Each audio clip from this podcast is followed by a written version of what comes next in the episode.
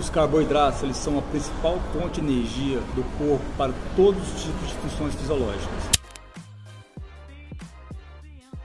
é a principal fonte de combustível para atividades anaeróbicas também. Ou seja, quando eu estou fazendo musculação, ou aquelas últimas repetições de musculação que você não aguenta mais, que você consegue conversar, quando está fazendo tipo sprint, crossfit, jiu-jitsu, isso tudo é anaeróbico.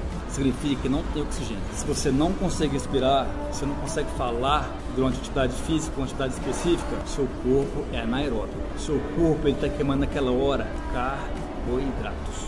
Então, não existe carboidrato bom ou ruim. Seu corpo ele vai, ele quebra ele no intestino, ele não sabe a diferença entre um carboidrato complexo e um carboidrato simples. Tudo vai chegar lá.